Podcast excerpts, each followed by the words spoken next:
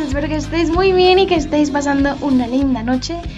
Y digo noche y me estoy segura porque se estará estuviendo justo a las 12. Bueno, eso espero. Bueno, X. Eh, ¿Cómo estáis? Yo soy Lichita, mejor conocida también como Lau Muse, o me puedes decir Lichi, o Lau, o como tú gustes.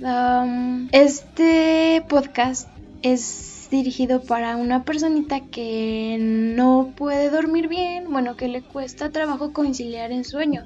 Entonces vamos a ver, le vamos a contar un cuento y espero que con esto se quede dormido, por favor. Ok, este cuento se llama El Ruiseñor. Y vamos a darle. Necesito que ya estés eh, listo en la camita, ya hayas terminado de tus quehaceres, lavarte la cara, cenar, ya sabes, todo el pedo. Mm. Que te despreocupes, por favor, ahorita ya no pienses en nada. Solo vamos a descansar, tú y yo. Vamos a dormir juntos. Y preparamos, preparamos, Eduardo, porque va para ti, babe. Apagamos las luces, por favor. Supongo que lo vas a poner en la bocina, entonces dejamos el celular a un lado, por favor. O si no, de una vez en el celular y apagas la computadora para que el ruido te deje dormir y así, ¿sabes cómo? Ok. Empezamos. Te espero, apagas la luz, te acomodas, por favor. Chipi chipi, abras estrellita, lo que tú gustes y sale. Vámonos hasta Chihuahua, vámonos. Empezamos ahora sí, el ruiseñor. Este cuento, Eduardo, surge en China, ¿vale? Uno de los países que te gustan y que quieres visitar y así. Ok. Hace muchos años vivía en China un emperador que residía en el castillo más espléndido que jamás haya existido. Estaba construido en su totalidad de porcelana y era tan frágil que casi nadie se atrevía a tocarlo por temor de que se fuera a romper. Alrededor del castillo había frondosos jardines donde se daban flores hermosísimas, de las que colgaban unas campanitas doradas que tintineaban el paso de las personas. Los jardines del emperador se extendían tan lejos que ni siquiera el jardinero real sabía dónde terminaban. Pero si alguien avanzaba y avanzaba, llegaba hasta un tupido bosque poblado de árboles esbeltos y surcado por arroyos serpenteantes. El bosque se sucedía hasta llegar al mar, que era profundo y de color azul. Embarcaciones de gran tamaño navegaban debajo de las ramas de los árboles, y precisamente en una de estas ramas anidaba un ruiseñor que cantaba tan magníficamente que en la tarde recogía sus redes. Ah, en la tarde había un pescador y pues se detenía unos minutos para escuchar el trino de aquel pajarito. Oh, qué bonito canta, exclamaba todas las tardes. Viajeros procedentes de todo el mundo llegaban a la tierra del emperador y se quedaban pasmados con tanta belleza. Pero cuando escuchaban cantar al ruiseñor, su asombro no tenía límites. Así, cuando volvían a su lugar de origen, hablaban de las aventuras que habían corrido y de las maravillas que habían visto. Claro que muchos de aquellos relatos quedaron consignados por escrito, dando preferencia a lo concerniente al castillo y sus jardines y al maravilloso ruiseñor que vivía en el bosque junto al mar profundo. Pasó el tiempo y uno de aquellos escritos llegó a manos del emperador, quien sentado en su trono dorado se puso a leerlo. Asintiendo continuamente con ademanes en la cabeza, porque le agradaba leer las magníficas descripciones que hacían de su castillo y de sus jardines. De pronto se quedó extrañado al leer que un ruiseñor que vivía en sus dominios sobrepasaba todo lo imaginable. ¡Qué extraño! exclamó en voz alta. ¿Un ruiseñor aquí en mi propio jardín? Esta es la primera vez que oigo hablar de él. Intrigado el emperador llamó a su chambelán y le reclamó. Se supone que aquí hay un ruiseñor que es toda una maravilla, ¿Por qué no me había informado? Todos saben de su existencia menos yo. Disculpe, Majestad, pero yo tampoco había oído hablar de él. ¿Quiere que lo traiga? Quiero que lo traigas aquí esta tarde para que me cante. El chambelán salió apresuradamente de la sala del trono, bajó y subió escaleras, cruzó salones, corrió por los pasillos e interrogó a todos los que encontró, pero nadie había oído hablar del ruiseñor ni sabía dónde podía estar. Desolado el chambelán le habló de sus pesquinas al emperador, diciéndole además que quizá lo del ruiseñor era un cuento inventado por el autor de aquel relato. Su Majestad no debe creer todo lo que lee. Hay mucho de invención en la gente, agregó. Ese escrito en donde leí lo del ruiseñor me lo envió el emperador de Japón y por consiguiente hay que darle crédito. Quiero oír al ruiseñor esta tarde. En caso de que no sea así, haré que aporreen a todos mis cortesanos en el abdomen después que haya cenado. El chambelán salió apresuradamente, subió y bajó escaleras y cruzó salas y corredores. Los cortesanos corrieron detrás de él porque no les hacía gracia que los fueran a aporrear en el abdomen. El chambelán volvió a preguntar acerca del ruiseñor, del que todo el mundo había oído hablar, excepto los habitantes del castillo. Ya casi había perdido el chambelán las esperanzas de averiguar algo cuando encontró en la cocina a una muchacha quien le preguntó por el ruiseñor. ¿El ruiseñor? Claro que sé dónde está, replicó la joven cuando la interrogaron. En las tardes cuando me dan permiso de llevarle las obras de la mesa a mi madre que está enferma y que vive cerca de la playa, me detengo en el bosque a descansar y a oír cantar al ruiseñor. Sus trinos son tan hermosos que me hacen llorar. Tendrás un puesto fijo aquí en la cocina y te permitiré ver comer al emperador. Si me llevas donde está el ruiseñor, debo traerlo aquí al castillo para que se cante esta noche. Dicho esto, todos emprendieron la marcha hacia el bosque donde cantaba el ruiseñor. De pronto, a lo lejos se oyó mugir a una vaca. ¡Oh! exclamaron los cortesanos. ¡Qué voz tan potente tiene, aunque no nos parece reconocerla! No, ese no es el ruiseñor. Lo que acaban de oír ustedes es una vaca, explicó la muchacha. Aún falta mucho para llegar al sitio donde anida ese pájaro. Luego se oyó el corar de unas ranas. Maravilloso, comentó el capellán imperial. Acabo de oír al ruiseñor y su canto me recordó el repiqueteo de la campana. No, señor, esas fueron unas ranas, aclaró la joven. Pero pronto oirán ustedes al ruiseñor. Escuchen, señores, dijo la muchacha al mismo tiempo que se señalaba con el dedo hacia unas ramas. Ahí está. ¿Será posible? Preguntó intrigado el chambelán. Nunca me imaginé que fuera así. Parece insignificante y tal vez perdió su color al ver aquí reunida tanta gente tan distinguida. El emperador quiere que cantes para él, dijo la muchacha, dirigiéndose al animal. Lo haré con todo gusto, contestó, y se puso a trinar alegremente.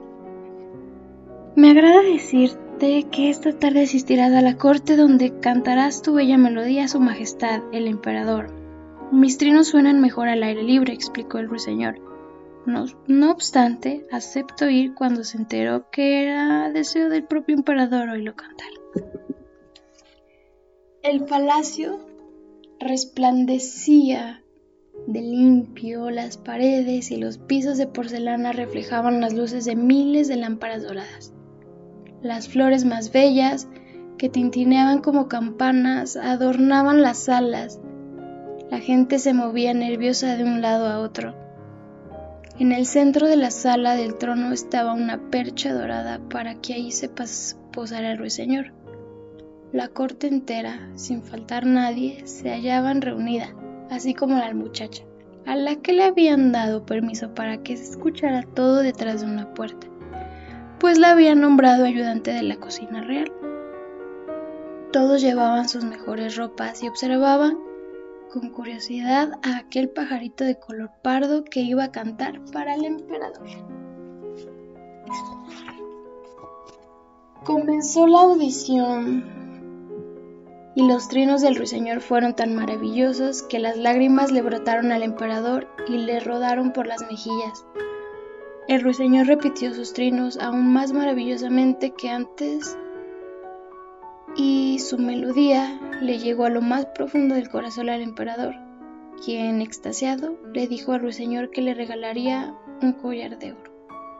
El ruiseñor rechazó aquel presente, por supuesto, alegando que ya había sido recompensado con las lágrimas de alegrías derramadas por el emperador.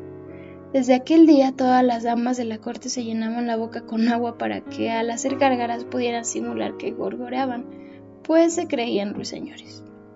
En cuanto a los hombres, silbaban y tarareaban a todas horas. La música había invadido todos los rincones del imperio.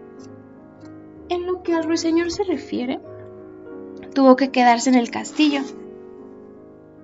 Aunque solía pasar dos veces al día y una por la noche, acompañado de doce sirvientes, quienes lo sujetaban las patas con unos listones por supuesto que aquel ruiseñor no le caía mucho en gracia pasear en esas condiciones. Cierto día el emperador recibió un paquete en el que estaba escrito la palabra ruiseñor. Tal vez sea algún nuevo escrito acerca de nuestro pajarito, comentó alegre el emperador. Al abrir el paquete resultó contener un ruiseñor incrustado con diamantes, rubíes, zafiros, al darle cuerda, el pajarillo movía la cola y gorgoreaba de manera parecida al ruiseñor verdadero. De su cuello colgaba un listón en el que estaba escrito lo siguiente. Este ruiseñor del emperador de Japón es pobre comparado con el del emperador de China. Es precioso, exclamaban todos al verlo. Ahora los dos ruiseñores pueden cantar a dúo, comentó alguien. Como la idea no era del todo mala, decidieron ponerla en práctica, pero no resultó tan bien como se esperaba, pues el ruiseñor de carne y hueso cantaba un gran repertorio de melodías, en tanto que el de juguete solo cantaba una zona. A pesar de ser un juguete mecánico, explicó el maestro de música, lleva muy bien el compás. Por consiguiente, recomiendo que cante solo. Treinta y tres veces seguidas cantó el ruiseñor de juguete la misma canción sin dar muestras del menor cansancio. La gente quería oírlo más, pero el emperador comentó que ya lo había oído bastante de momento y que ahora deseaba escuchar al ruiseñor de verdad. Fueron en su busca, pero el pajarillo había desaparecido. Nadie se había dado cuenta de que había escapado por una ventana. ¿Dónde está el ruiseñor? preguntó el emperador. Escapó, Majestad, le explicaron los cortesanos. Es un ave muy mal agradecida, por eso no nos importa, pues aquí tenemos un ruiseñor que nunca se cansa de cantar. Dicho esto, le dieron cuerda de nuevo y el juguete repitió la misma melodía sin que nadie se cansara tampoco de escucharla. El maestro de música alababa tremendamente aquel juguete e incluso aseguraba que cantaba mejor que el ruiseñor de verdad. Además, explicó, con ese pájaro ingrato que no sabe qué esperar. En cambio, a este ni siquiera hay que darle de comer. Es más, este es juguete digno del ingenio del hombre, pues parece mentira que unas simples ruedas dentadas lo hagan funcionar. Al domingo siguiente, el emperador permitió al maestro de música que mostrara el ruiseñor de juguete a la gente del pueblo, para que lo oyera cantar. Todos lo vieron y lo oyeron y quedaron fascinados, excepto el pescador que había oído cantar al ruiseñor de verdad allá en el bosque.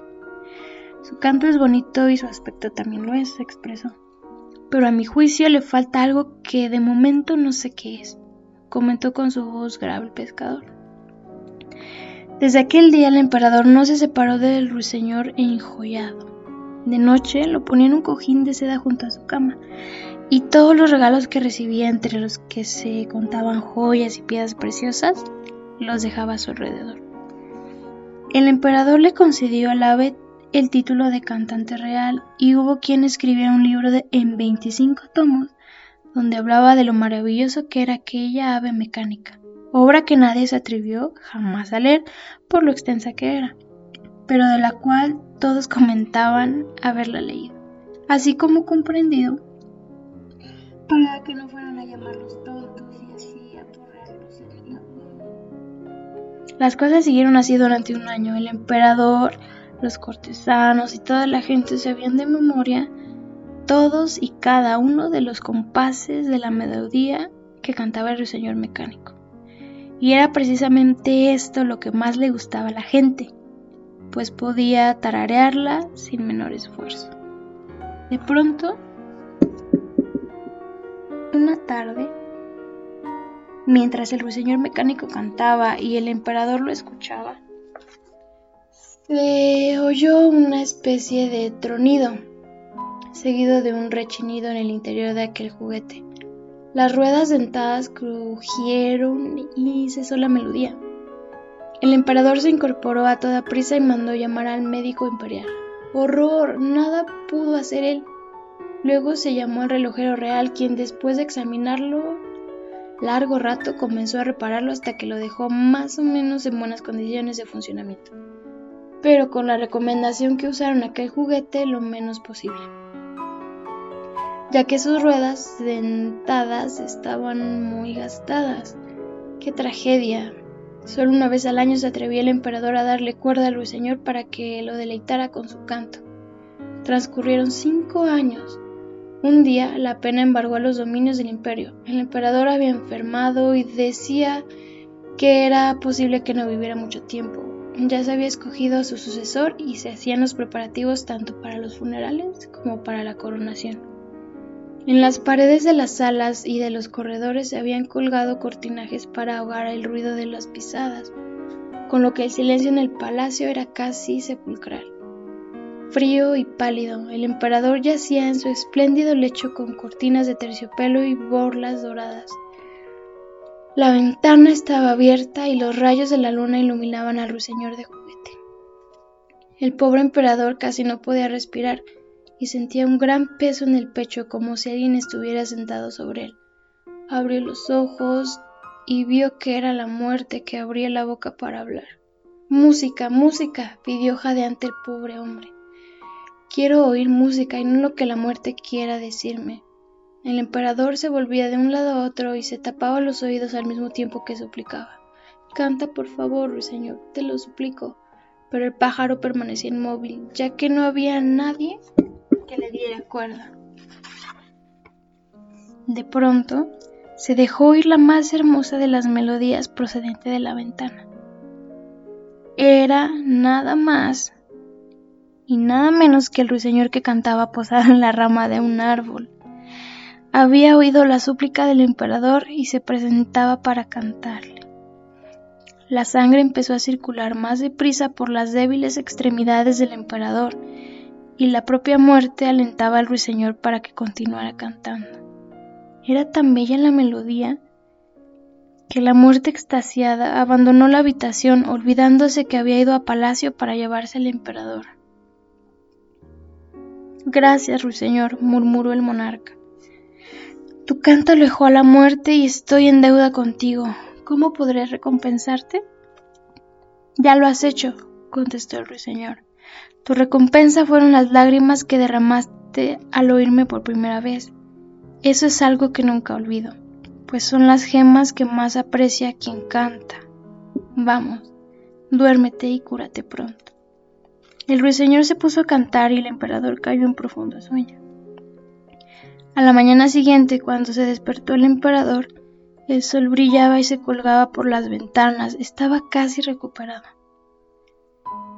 Ninguno de los sirvientes se había aparecido, pues consideraban que había muerto durante la noche. El único presente era el ruiseñor y estaba cantando. Nunca te apartes de mí, ruiseñor, pidió el monarca. Canta solo cuando plazcas y no cuando te lo pidan. Yo, por mi parte, haré pedazos este pájaro de juguete. No tienes por qué romperlo, le contestó el ruiseñor. Consérvalo a tu lado, puesto que yo no puedo vivir aquí en el palacio, pero permíteme venir cuando pueda a fin de deleitarte con mi canto y hacerte feliz. Dicho esto, el ruiseñor remontó el vuelo y se alejó. Y fin. Ese fue el ruiseñor estuvo muy bonito. Creo que tiene algo de. de. Pues no algo, tiene muchas cosas verdaderas. No podemos obligar a alguien a quedarse mm, solo por capricho. Mm, no, no, no. Tiene que querer estar y tienen que querer estar las dos personas. Bueno, ya son acuerdos que, cada quien hace, ¿verdad? Pero... Pero así es la vida. Y tenemos que estar con las personas que queremos y apoyarlas y abrazarlos.